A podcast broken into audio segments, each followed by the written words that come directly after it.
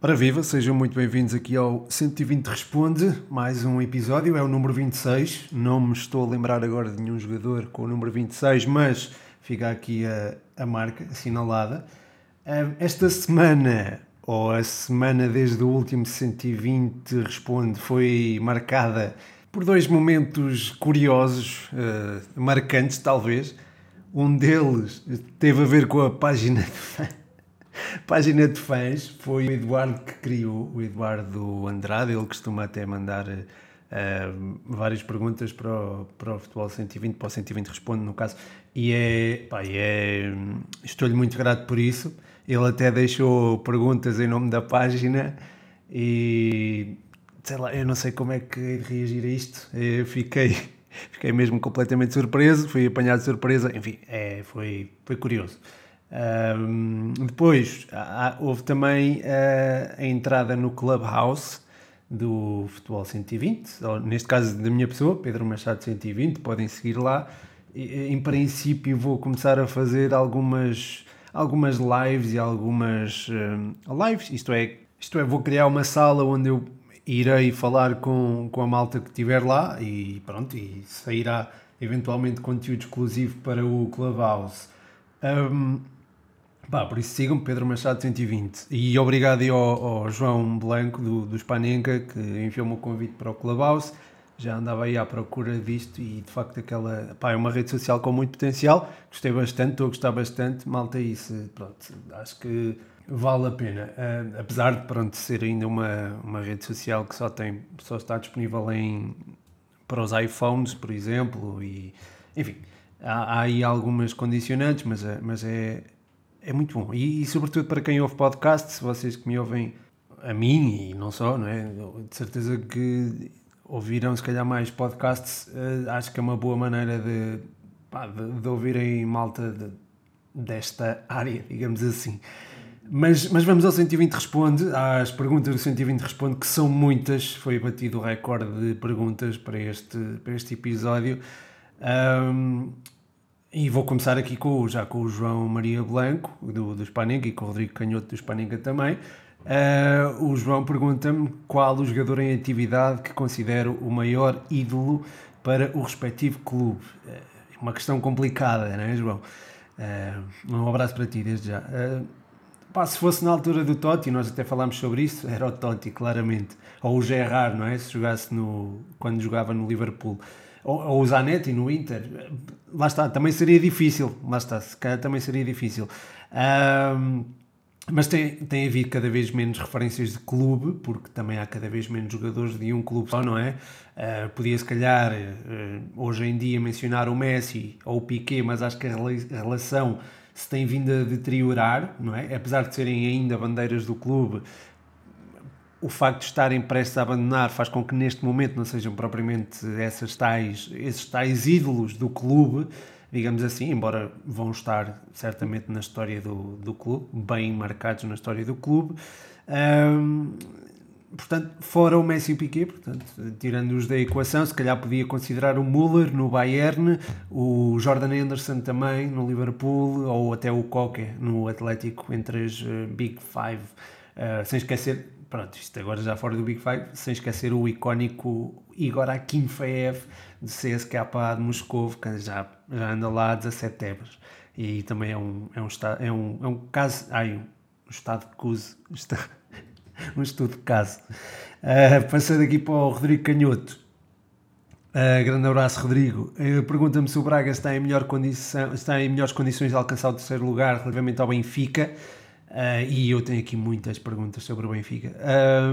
Rodrigo, pá, o Braga parece mais inclinado para ser eliminado da Liga Europa relativamente ao Benfica neste momento, e isso acaba por lhes dar uma vantagem no campeonato, até porque o Benfica se pode começar a focar exclusivamente na Liga Europa, que será, ao contrário do que o Jorge Jesus diz, será de facto uma tábua de salvação. Depois vejo no Braga uma ideia de jogo mais consolidada e talhada para o campeonato, apesar de faltar ali uma referência, eh, uma referência na área após a saída do Paulinho. Mas o Benfica terá mais problemas, acho eu, e até hum, mais problemas, mais lacunas no seu modelo de jogo, mas, mas pronto, também irei explorar nas perguntas seguintes, vou tentar evitar eh, repetições.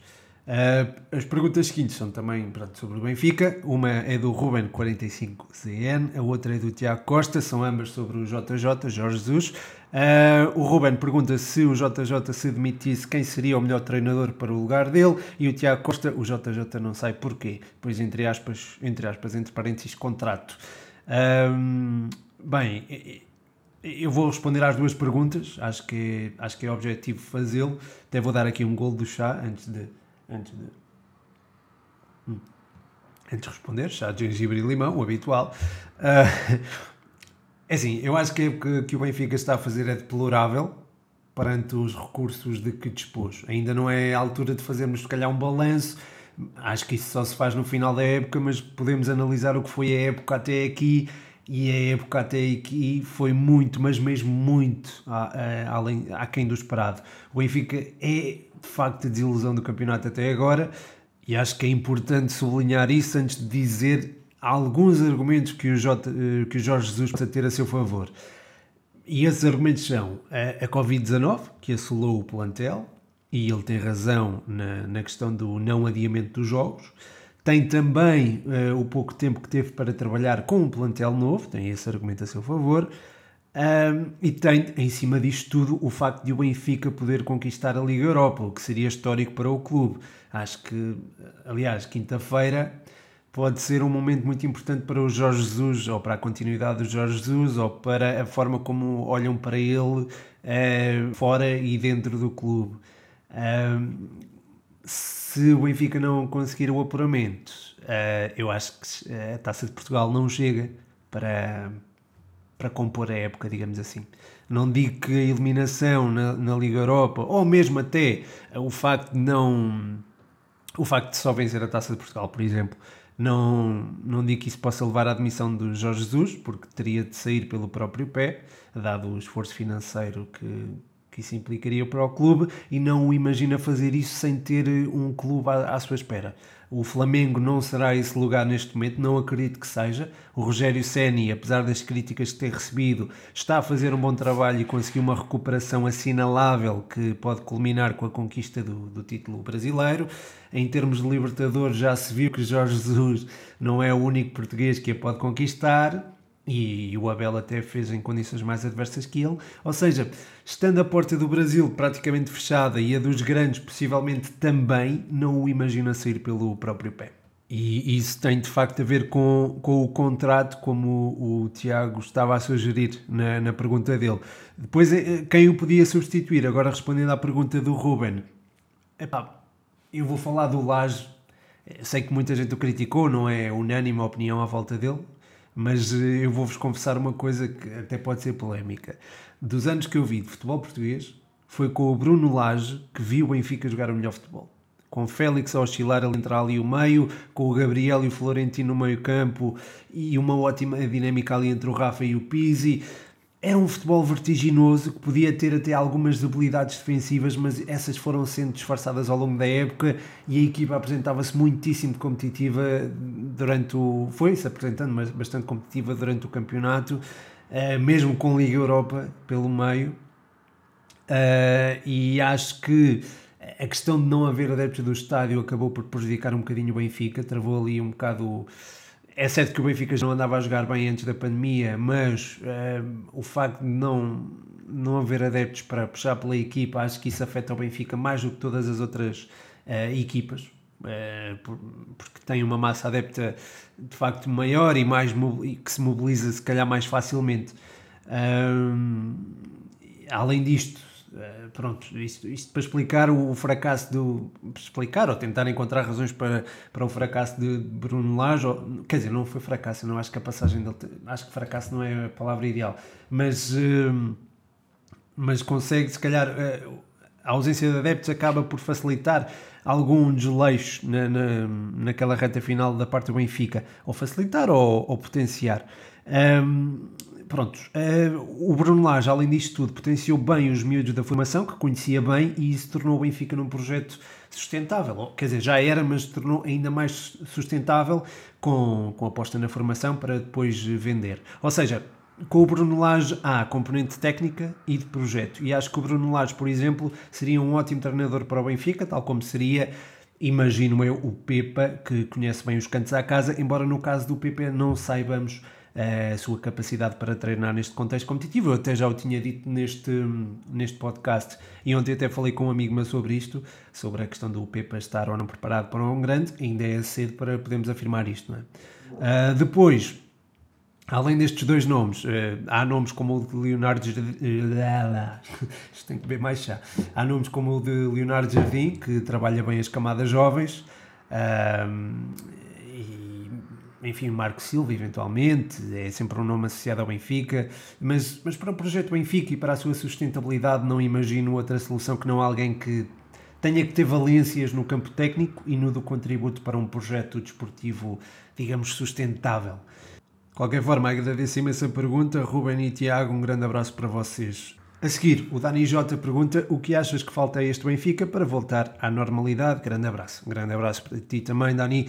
Um, a questão dos adeptos, como estava a referir, acho que é muito importante, sobretudo num clube como o Benfica, que tem, tem a tal massa adepta muito influente. A nível estratégico, acho que era importante haver pausas competitivas, o não jogar de 3 em 3 dias seria importante para a equipa estabilizar, e acho também que faltam elementos como um defesa central forte no controle da profundidade, como é agora o Lucas Veríssimo e que pode colmatar esta falha, de facto. Mas falta também um lateral direito, mais seguro a nível defensivo, falta um número 6, se calhar mais posicional, embora o Weigl se esteja a tornar num dele, num, nesse jogador, aliás, uh, e falta também se calhar um ponta de lança com mais confiança que Darwin com o tempo se, se pode tornar. Acho que a nível estratégico é muito isto que falta eventualmente ao Benfica.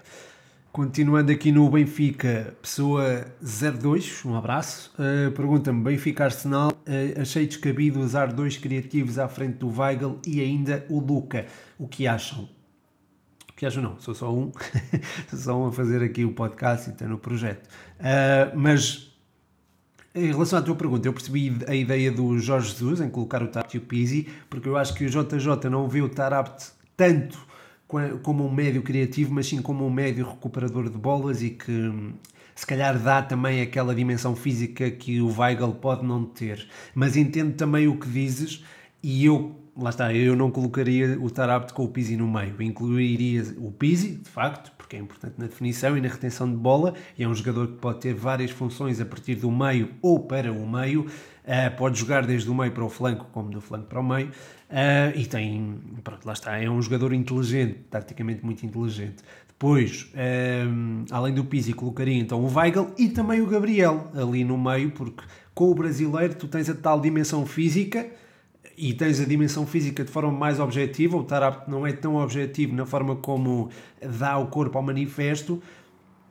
E o Gabriel tem também bons indicadores posicionais, eh, tem também a possibilidade de variar o jogo da equipa para uma vertente mais, eh, mais direta, porque apesar de perder algumas bolas é um jogador com boa capacidade de passe e acho que a quantidade de passes de erra tem mais a ver com o risco que corre ao fazê-los do que propriamente outra coisa. E depois na frente, talvez colocasse o Valdo Schmidt e o, e o Darwin, uh, partindo um de um. Não precisava de partir um deles de um dos flancos, mas um, se calhar colocava os mais centralizados e projetava se calhar mais os laterais. Portanto, eventualmente esta seria a minha opção e concordo com o que estás a dizer. Uh, se calhar descabido não, não usaria essa palavra, descabido, mas, uh, mas percebo o que estás a dizer. E de facto também não colocaria o Weigl e o. Não colocaria o Weigl, não colocaria o Tarapti e o Pizzi à frente do, do Weigl, ainda por cima com o Luca Waldschmidt, que é um jogador que não, que não tem muitas referências defensivas uh, na, com o Darwin na frente. Mas, mas a equipa, atenção, a equipa não, não esteve propriamente mal. Eu acho que contra o Arsenal foi, se calhar, foi dos melhores jogos do Benfica esta, esta temporada, possivelmente. Ora, continuando aqui, não diretamente no Benfica, mas de, nas competições europeias, o Bruno Vieira, um grande abraço para ti, Bruno, uh, pergunta-me uh, as perspectivas de uma segunda eliminatória europeia para as equipas portuguesas. Uh, olha, Acho muito difícil a passagem das três equipas, diria até quase impossível, mas ficaria feliz da vida não é? se isso acontecesse. Uh, mas individualmente, tanto o Porto como o Benfica têm hipóteses reais de passar, eu acho. O Futebol Clube do Porto vai apanhar uma Juventus em recuperação e de orgulho ferido. Uh, ontem já vimos o melhor do Ronaldo frente ao Crotone, por exemplo, e acho que a manter aquele nível vai ser um desafio muito difícil para, para o Futebol Clube do Porto. Uh, mas, mas lá está, esta Juve perante uma equipa que joga em bloco baixo ou que vai uh, não ter ou vai condicionar mais os espaços na, no meio campo, no, no meio campo da, ofensivo da Juve, aí eh, as coisas podem. Lá está. Pode, eh, a Juve pode sentir dificuldades e, e, o jogo pode sorrir ao Futebol Clube do Porto. Quanto ao Benfica, não vai ter tarefa fácil em marcar golos ao Arsenal e precisa de o fazer. O jogo com o City demonstra bem a qualidade que esta equipa tem com bola e a evolução estratégica com o Arteta. Mas, mas o Benfica tem ali uma janela de oportunidade que é, poderá estar relacionada com a própria qualidade individual dos seus jogadores, que lá está, claro, o Arsenal tem referências individuais muito mais fortes, mas o Benfica também tem uma, terá uma palavra a dizer certamente. O facto do jogo não se disputar em Londres, por exemplo, e das duas equipas terem de viajar, coloca-as em pé de igualdade indo o Arsenal com vantagem para o jogo, o Benfica terá eventualmente de se expor mais um bocadinho, não é? Mas acredito que isso não aconteça logo de início e acredito que haja ali um jogo de paciência. O Benfica tem jogadores experientes, habituados a estas andanças. Não sei, acho que é, há a possibilidade de, de vencer o Arsenal e vamos lá ver. Vamos lá ver, acho que há, há possibilidades para estas duas equipas se apurarem para o Benfica e o Porto para uh, as próximas rondas das, uh, das, competições europeias. Quanto ao Braga, acho que tem a tarefa mais complicada de todas, vai ter de anular a Roma com, com muitas ausências e tem de marcar dois golos, uh, o que até pode acontecer, mas conjugar anular uma equipa que é fortíssima a nível ofensivo com com a sua própria dinâmica ofensiva e marcar dois golos em, em Roma parece-me parece muito complicado. A seguir aqui uma pergunta do Gonçalo Pereira. Francisco Conceição tem dotes de Félix? Uh, grande Gonçalo, um grande abraço para ti. Uh, como te disse, pá, eu acho que o Francisco Conceição tem até um toque de bola que me faz lembrar um dos melhores jogadores de sempre, é? é? o Messi. Uh, tu tens no Francisco o perfume de um miúdo que nasceu com a bola nos pés e que pá, alia, alia a esta qualidade uma vontade de mostrar mostrar trabalho que muitas vezes estes jogadores com maiores índices técnicos não têm e eu acho que isso é, é fundamental para um jogador como ele evoluir. Comparativamente ao Félix, terá algumas semelhanças no potencial que apresenta na, na movimentação entre linhas e também na inteligência de jogo e lá está, eu acho isso é aquilo que os aproxima, mas... Uh, mas acho-os um bocadinho distintos um do outro, embora entenda essa tua essa comparação e de facto é uma, é uma boa pergunta. Obrigado, Gonçalo, e um grande abraço para ti. Uh, a seguir, o Pires, um abraço para ti, Pires, também. Uh, Pergunta-me aqui: uh, cinco jogadores aos quais prevês melhor futuro. O problema é que são só cinco, não é? mas o Alan e o Mbappé, como eu já tinha dito, têm de estar incluídos. João Félix também, já que falei agora de João Félix, não é? Uh, acho que o potencial do Félix pode, pode mesmo atingir patamares estratosféricos e, e digo o mesmo do Diogo Jota. Depois, sobrando um, e dada a posição em que atua e a idade que tem, o Ruben Dias é também alguém a ter em conta, mas, mas pá, pronto, isto são, são jogadores, vou-me lembrando, não é? São jogadores portugueses que me vou lembrando, mas há muitos aí desta e de várias idades tens o Camavinga, o Doku também do Ren, está a fazer uma ótima época. O Ansu Fati, o Pedri o Alfonso Davis, claro Jadon Sancho, enfim há, há imensos jogadores que eu podia e gostava de mencionar, mas uh, até o próprio Trincão.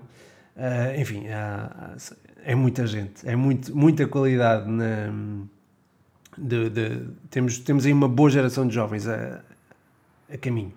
Uh, isto até, esta pergunta e as seguintes, que também estão relacionadas aqui com jogadores mais jovens, está-me a dar aqui uma ideiazinha de, de uma nova rubrica no 120, mas, mas fica para... Não a divulgo já, mas eventualmente falo com, com vocês. Uh, as perguntas seguintes são sobre o Mbappé e o Haaland. O Henry Uh, grande abraço para ti. Uh, Pergunta-me, já te perguntei sobre o Mbappé no Real, hoje pergunto sobre o Haaland no Barcelona. Portanto, vamos aqui aos rumores. Uh, o Haaland no Barça poderia, mas isto é um exercício especulativo, Eu acho que podia ter algumas dificuldades porque o Barcelona tem tem tem assento um futebol mais apoiado, jogando muitas vezes com um falso 9 e eu não imagino o Alan a encaixar muito nesse perfil, apesar de lhe reconhecer a mobilidade, claro, mas, mas ele é um jogador que arrasta a equipa consigo, que ataca o espaço de forma muito agressiva e não é tanto alguém que progride junto com a equipa como se espera de um ponta de lança do Barça, em específico. Portanto, acho que poderia ter algumas dificuldades, mas isto é apenas no plano teórico. Ele pode chegar lá e, e arrasar, não é? Como, como já como fez no Dortmund, depois de passar para um contexto competitivo mais complicado, sei lá. É, o Alan já, já nos habituou a superar-se, por isso acredito que também o possa fazer em Barcelona. Embora lá está, eu, eu acho que encaixaria melhor num futebol. De, numa Premier League, por exemplo. No Manchester United encaixava que nem uma luva, por exemplo. Um, mesmo no futebol italiano também não era de. Mas lá está, no futebol italiano não tinha a visibilidade e se calhar o mediatismo que ele quer ter e que merece ter. Portanto, se calhar acho que a Premier League acho que era o melhor para o Haaland depois de sair do Dortmund, eventualmente. Passando aqui para a pergunta do Tomás Tadeu, meu primaço, Grande abraço para ti, primaço. Uh, ele pergunta-me se há aqui uma nova rivalidade Ballon d'Or à vista uh, entre o Alan e o Mbappé, desculpem. Uh, é preciso ver uh, como se adaptará a um novo contexto mais competitivo, tanto o Mbappé como o Haaland, como uma Premier League ou uma Liga Espanhola, mas eu acho que o potencial está todo lá para que isso aconteça, não é? O Haaland mais físico e matador, o Mbappé mais técnico e mais, mais rápido se há dois jogadores que podem ter essa rivalidade na luta pela ouro, como tiveram o Ronaldo e o Messi, acho que são estes dois, portanto é uma, é uma boa questão e, e acredito que se possa concretizar. Se calhar, lá está, se calhar nunca mais vamos ter dois jogadores como Ronaldo e Messi, ou vamos ter se calhar daqui a muitos anos, mas no futuro naquele futuro em que nós conseguimos prever, se calhar é, são exatamente estes dois, o Alan e o Mbappé, que podem, se calhar, eventualmente calçar as botas do, digamos assim, do, do Ronaldo e do, do Messi. A seguir, o Leandro17 pergunta-me, também isto aqui relacionado com jovens promessas, pergunta-me qual é o jovem inglês mais promissor atualmente. Um grande abraço para ti, Leandro. Uh, portanto, o Grealish não vale, não é? Nós já falámos sobre isto. Uh, para mim é o miúdo inglês com mais potencial, mesmo que já tenha 25 anos e mesmo que não tenha representado uma equipa no mais alto patamar competitivo. Aliás, a forma como ele tem exercido a sua influência no, no Aston Villa até reforça as boas indicações que, que tem dado e a ótima impressão que tenho dele. Uh, mas bem, excluindo portanto o, o Grealish, acho que o Mason Mount tem um potencial enorme. Já acompanho a carreira dele desde que foi campeão europeu de sub-19 pela Inglaterra e acho que tem, tem tudo para vingar ao mais alto nível. Porém, eu acho que vejo um futuro mais promissor para o Phil Foden. É mais completo a todos os níveis, pode fazer várias posições, tem golo, é inteligente, é... enfim, acho que se calhar escolho a ele como o inglês mais promissor. É, claro que o Marcus Rashford tem de ser incluído aqui, tal como o Saka, o Calvert-Lewin, o Jadon Sancho, o Jude Bellingham, e devo-me estar a esquecer de alguém. Portanto, acho que há nomes a ter em conta, mas neste momento o Phil Foden parece-me ser aquele que tem mais eh, potencial de valorização. a seguir, o Israel Kinsá, e mantendo aqui em Inglaterra, uh, pergunta se eu acho que este Liverpool ainda tem hipótese de ir à Champions ou se vai ficar pela Conference League.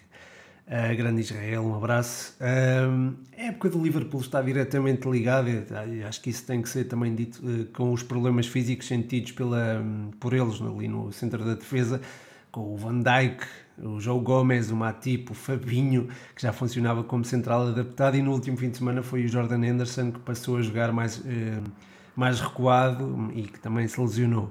A ausência do Van Dijk eu acho que foi, é, lá está, é das mais difíceis de colmatar porque era o pilar da equipa de forma indireta. E porquê? Porque tinha índices físicos, a força e a velocidade, que lhe permitia controlar a profundidade quando os seus colegas perdiam a bola. E isso, numa equipa como a do Liverpool, ganha uma importância tremenda, tremenda. Depois, Uh, tiveste ali uma sucessão de, de, de, lesões na mesma zona, na mesma zona do, do campo, não na mesma zona do corpo. E, e, agora a passagem do Anderson para o eixo central veio privar a equipa de qualidade a meio campo. Uh, e lá está, isto acaba por condicionar todo o jogo da equipa. Aliás, eu acho que o Jordan Anderson era fundamental neste Liverpool também, tal como o Van Dijk. Até, até estou a pensar escrever algo desse género no, no Facebook e não só, se calhar também posso incluir no Instagram. de qualquer forma, boas perguntas, Israel, um grande abraço para ti. A seguir, duas perguntas do David Cruz. Um grande abraço, David, e são boas perguntas. A primeira tem a ver com o Frankfurt. Uh, conseguirá um lugar na Champions? Uh, o Frankfurt está finalmente né, a atingir um patamar competitivo de excelência. Acho que os astros estão-se a alinhar, ou melhor, os momentos de forma estão-se a alinhar. Os do Kostic, o do, que é o arquiteto do ataque, digamos assim, do, do Camada também, que é muitíssimo inteligente, do André Silva, com um faro de golo que só vimos na, nas camadas jovens, e até do próprio Yunes, que está a fazer uma das épocas mais consistentes de sempre. Depois há também o Jovic a saltar do banco. Um, enfim, o ataque está a funcionar muito bem, tanto na organização como na pressão à saída de bola contrária e resultados como os do aquele que o Eintracht conseguiu agora no último fim de semana, frente ao Bayern, acredito que sejam para se repetir, pelo que não os imagina baixar do quarto lugar em questão neste momento. Até tem uma vantagem relativamente confortável para o quinto, se não estou em erro. E, e pronto, baixar do, não baixar do quarto lugar significa Champions na próxima temporada. Portanto, acredito que isso se venha a concretizar. Quanto ao, uh, ah, sim, a outra pergunta é: Vasco se abre a deixar uh, a sua marca mais rapidamente do que no Bessa?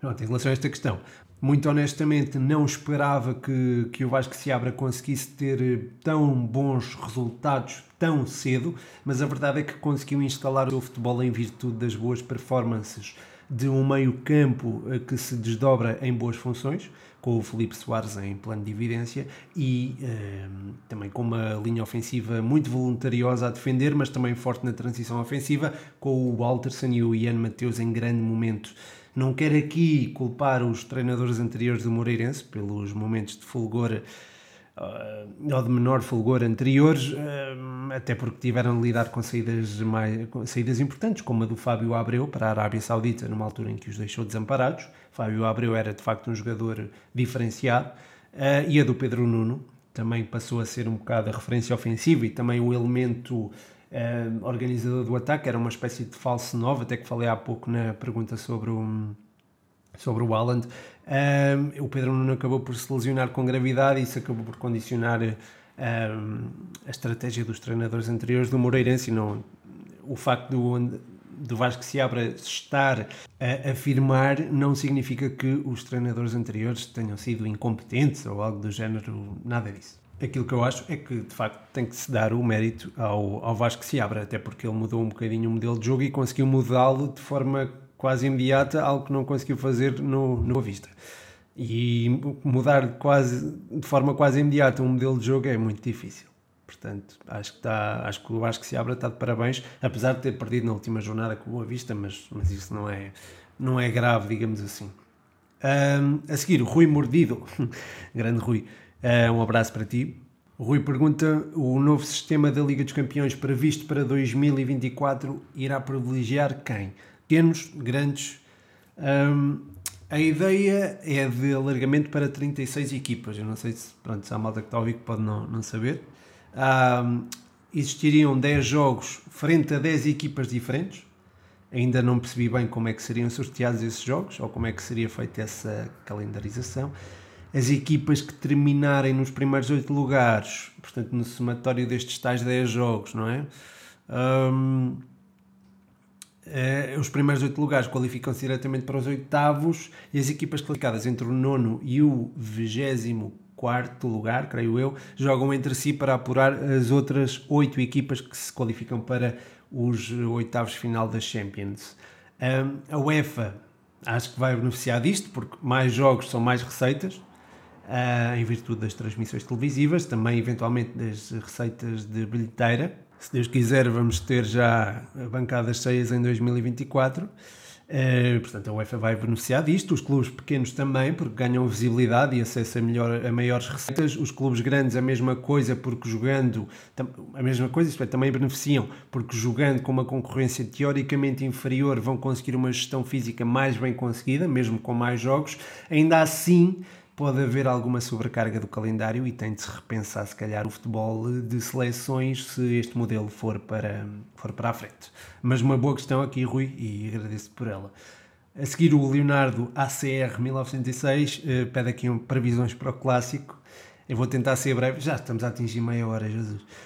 Um, o, o Futebol Clube do Porto não deve ter uh, problemas em, em correr riscos neste jogo, até porque precisa de, de o fazer para evitar um, um fosso classificativo ainda maior para, para o primeiro lugar. Quanto ao Sporting, não imagino uh, sair muito da matriz habitual, não acho que vá jogar para manter a vantagem que tem sobre o Futebol Clube do Porto, até porque a equipa não está propriamente montada para jogar com linhas baixas. Portanto, é um jogo decisivo e que até podíamos imaginar mais estático por isso mesmo, mas é um jogo que, dada a necessidade do Futebol Clube do Porto ganhar, conjugada com o estilo de jogo do Sporting, do qual não, não abdicam, pode resultar até num, num bom espetáculo. A seguir, o Rafinha77 pergunta-me qual o melhor central da Liga e dá aqui a opinião dele, diz que é o Mbemba ou o Coates. Uh, o Mbemba, obrigado pela pergunta, Rafa, e um abraço para ti. O Mbemba, como tu referiste bem, é dos centrais que terá eventualmente menor atenção mediática e é um dos mais influentes, na minha opinião, do nosso campeonato. Ele e o Pep são mesmo muito difíceis de bater em, em ataque posicional. Esta época, porém, acho que o Coates está, está a impor sobre a concorrência, muito ativo a coordenar a linha de 3, muito forte no jogo aéreo e muito consistente também nos duelos pelo chão. Neste momento, acho que é mesmo o melhor do nosso campeonato. Em termos de potencial, Acho que, sobretudo, o David Carmo pode ir longe, mas também o Edu Quaresma, o Inácio e, e o Lucas Veríssimo. Seguir o André Vigário, um grande abraço para ti, André. Pergunta se o Sporting tem capacidade para revalidar o título caso o ganhe este ano. Abraço, um abraço, também mais outro. Uh, se, tiver, se mantiver o Ruben Amorim e o esqueleto da equipa deste ano, imagino que isso seja uma possibilidade, sem dúvida alguma, porque Ruben Amorim tem uma ideia fixa do projeto tem miúdos que finalizaram o processo de crescimento com ele e que estão a apresentar um rendimento notável e montou um modelo de jogo que, sendo teoricamente fácil de anular, na prática é muito difícil de contrariar. Além disso, é ótimo comunicador e aquela experiência de balneário que já tem dá-lhe legitimidade nas afirmações que faz. Um, e facilita também a propagação das suas ideias. Portanto, acho que sim, acho que é um, é um treinador com eh, longevidade no clube e a, a concretizar-se essa longevidade, o Sporting ficará mais perto de, de, ter títulos e de lutar, lutar, lutar a sério por, por eles. A seguir, a pergunta do João Toy, 10, um abraço para ti, João. E a pergunta é: o que achas da periodização tática? Uh, primeiro, o que é periodização tática? Não quero ser muito específico nem ir às leituras científicas que eu até já tive a oportunidade de, de, ver em relação a este assunto, mas é a contextualização do treino em função das características do modelo de jogo e das relações do modelo de jogo com as outras dimensões do jogo, isto é, com, com aquilo que o jogo vai apresentar, o próximo jogo vai apresentar. A periodização tática terá nascido em Portugal com o professor Vitor Frade, eh, um um homem fantástico no futebol português e se calhar não se fala suficiente dele. E o seu maior precursor foi José Mourinho no Futebol Clube do Porto, que ganhou a Taça UEFA e a Champions, com jogadores sem muitas provas dadas no futebol internacional, o que também reflete o mérito da, desta abordagem de, por parte do Mourinho. O que é que eu acho? Acho que foi um autêntico game changer não é? no, futebol, no futebol em geral e é hoje um pilar importantíssimo para o futebol como o conhecemos. Hoje tens elementos que te permitem tirar melhor partido das características dos teus próprios jogadores e explorar também as fraquezas do adversário, seja através de dados biométricos, no caso dos teus jogadores, seja através de análise de vídeo, e isso facilita a implementação da. Isto é o meu, isto é o meu difusor, pá. Desculpem lá, uh, o meu difusor decidiu dar um ar da sua graça, mas, mas estava a dizer que agora tens ferramentas para, para implementar melhor a periodização tática, porque tens mais conhecimento, tens mais dados, uh, há uma democratização do acesso aos dados e isso, pode, isso facilita muito eh, essa tal, essa tal implementação. O único inimigo aqui, e particularmente esta época, é o tempo entre os jogos, porque para trabalhares bem a tua equipa e analisares bem o contexto que vais apanhar, tens de ter tempo e neste momento, neste, ou esta época, não, não tem existido, sobretudo na, nas equipas de, que estão nas competições europeias. A seguir, tenho aqui uh, a pergunta do João Mascote. Grande abraço, João. O João também pediu uma análise ao jogo da Académica, mas eu não consegui ver o jogo com, com, com olhos de ver, com atenção suficiente para poder analisar da melhor forma.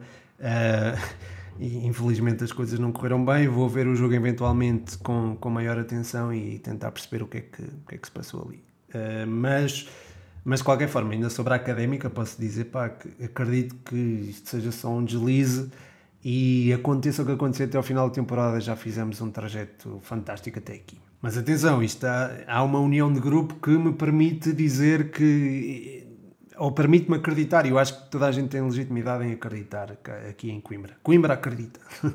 Uh, o João Mascote uh, pede-me aqui um exercício que é faz um 11 das 5 melhores ligas em que só podes usar dois jogadores de cada liga e o guarda-redes tem de ser suplente. Portanto, isto não, não podia ser mais, mais complexo. Uh, mas bem, eu já tinha feito o 11 antes de, antes de vir para aqui, para antes de gravar o podcast. O meu 11 é guarda-redes, é o Matt Ryan do Arsenal, é um guarda-redes suplente. Uh, depois, no lado direito, tens o Dubois, do Lyon, está a fazer uma grande época. No lado esquerdo, vou colocar o Rafael Guerreiro. Pensei no Danilo, mas uh, tenho que incluir aqui os jogadores da, da Bundesliga. Centrais, Ruben Dias e uh, do, do Sevilha. Depois, no meio-campo, vou pôr o Kimmich, vou pôr o Bruno Fernandes e vou pôr o, o Benjamin André, do Lille. Está a fazer uma época fantástica. Depois no ataque, Cristiano Ronaldo e Messi são obrigatórios e a referência ofensiva é o Lukaku, porque e eu acho que preciso justificar o Lukaku entrar aqui em detrimento do Lewandowski e do Haaland, por exemplo, mas é pelo facto de, do exercício ser, ser complexo. Agradeço-te o exercício um grande abraço para ti, João. Por fim, eh, já estamos a chegar ao fim, acho eu ou não? Exatamente, acho que são as últimas três perguntas. É, é do Eduardo Andrade, é, através da página Fãs 120 Segundos de Bola. Eu até me sinto envergonhado a dizer isto. envergonhado, mas não é de mal, é embaraçado, é, como direi. Não sei, pronto. É, tímido, vá, acho que é essa a palavra. Um, ele pergunta-me qual tática uh, usarias se fosses treinador. Uh, eu teria várias táticas. Muitos treinadores apontam até uma troca de sistemas, um, apontam para uma troca de sistemas no futuro. Uh, ou seja, a tática com que começas não é a mesma quando estás a atacar e não é a mesma quando começas a defender poderia eventualmente começar num 3-4-3 que depois se transformaria, por exemplo, num 2-4-4 a atacar, isto é, com os, um dos alas bem projetados e um central a subir para o meio campo e num 5-4-1 a defender, com os alas a baixar para a linha defensiva e os dois elementos do apoio ao ponta de lança a integrar o meio campo. Muito sucintamente, até porque já vamos com 38 minutos de podcast, 37, uh, muito sucintamente é isto. Depois, qual, hum, qual equipa das seis ligas principais simpatizas mais?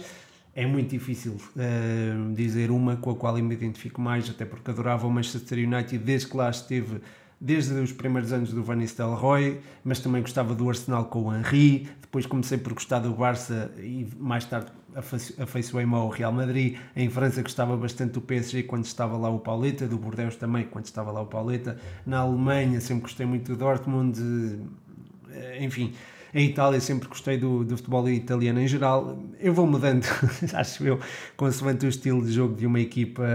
Um, a Atalanta e o Leipzig, por exemplo, continuam a fascinar nesse sentido. O próprio Frankfurt agora também está muito bem.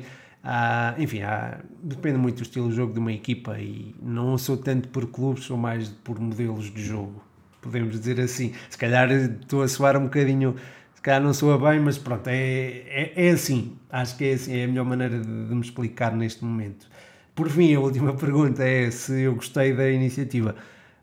Deixou-me muito lisonjeado. agradeço, agradeço muito, agradeço imenso e acho que não há podcasts nem, nem, nem páginas de Instagram, não há muitas, pelo menos com páginas de fãs, portanto, eu não sei bem como responder a isto. Apanhaste-me de surpresa, Eduardo e nem sei bem como, como reagir a isto. Mas obrigado, muito obrigado. E é isso, encerramos aqui mais um, mais um 120 Responde. Este foi o 120 Responde com mais perguntas. Muito obrigado a todos os que deixaram perguntas. Até tive a ponderar fazer dois episódios. Uh, respondi a umas perguntas num dia, respondia a outras no outro. Não sei se a malta iria gostar ou não. Deixo-vos também aqui esta sugestão, depois deem-me feedback no, nas mensagens, se preferiam ou não, ou se, se este formato está bom, estes 40 minutos. Uh, E, e, pronto, acho que, acho que estamos, estamos a conversar. Não, podem, pá, podem ir ao Clubhouse, sigam-me lá, Pedro Machado 120. Eventualmente vou de certeza fazer coisas por lá. Vou fazer um pós-Champions hoje, de certeza. Vou também participar hoje num pré-Champions com, com o Spanenka.